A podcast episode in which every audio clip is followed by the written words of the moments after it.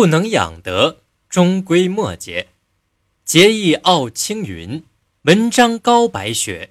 若不以德性陶融之，终为血气之私，技能之末。这段话的意思是说，节操和义气足以胜过高官厚禄，生动感人的文章比白雪名曲更加美妙。如果不是用道德准则来贯穿其中，那么终究是血气冲动时的个人感情，是一种玩弄技艺的。低级手段而已。东汉时有个叫樊仲的人，他以勤俭持家、乐善好施著称。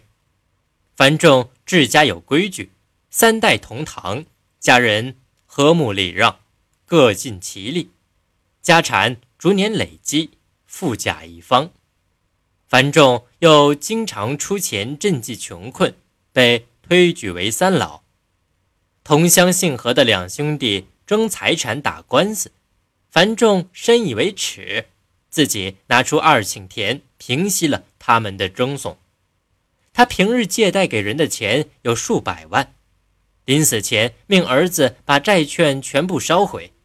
欠债的人都很惭愧，最后都争着主动去还债，但樊仲的儿子遵照他的遗嘱，概不接受。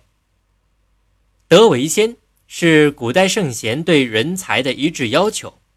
老子五千言以道德命名，孔子立言总不出仁义二字，都说明对德的重视。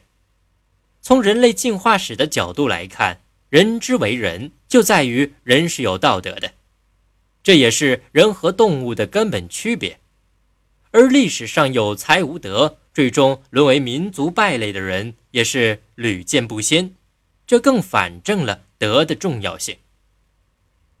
君子尚德，小人尚利；尚德树私，尚利树敌。此即为不能养德，终归末节。